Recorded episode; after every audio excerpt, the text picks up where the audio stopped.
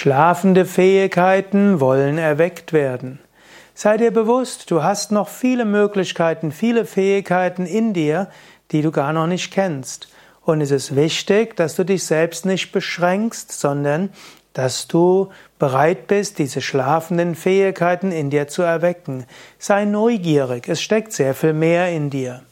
Leider höre ich immer wieder gerade von spirituellen Aspiranten, das ist nicht mein Ding, das ist nicht meins, habe ich noch nie gemocht und gekonnt. Das ist die sicherste Weise, die schlafenden Fähigkeiten nicht zu entwickeln. Sei neugierig. Immer wieder bringt dich das Schicksal in Situationen und dann frage dich manchmal, gibt es schlafende Fähigkeiten in mir, die so erweckt werden wollen? Suche die Herausforderung und suche Menschen, die dich herausfordern. Leben ist ein Abenteuer und es geht darum, immer mehr zu können und sich weiterzuentwickeln. Du hast schlafende Fähigkeiten.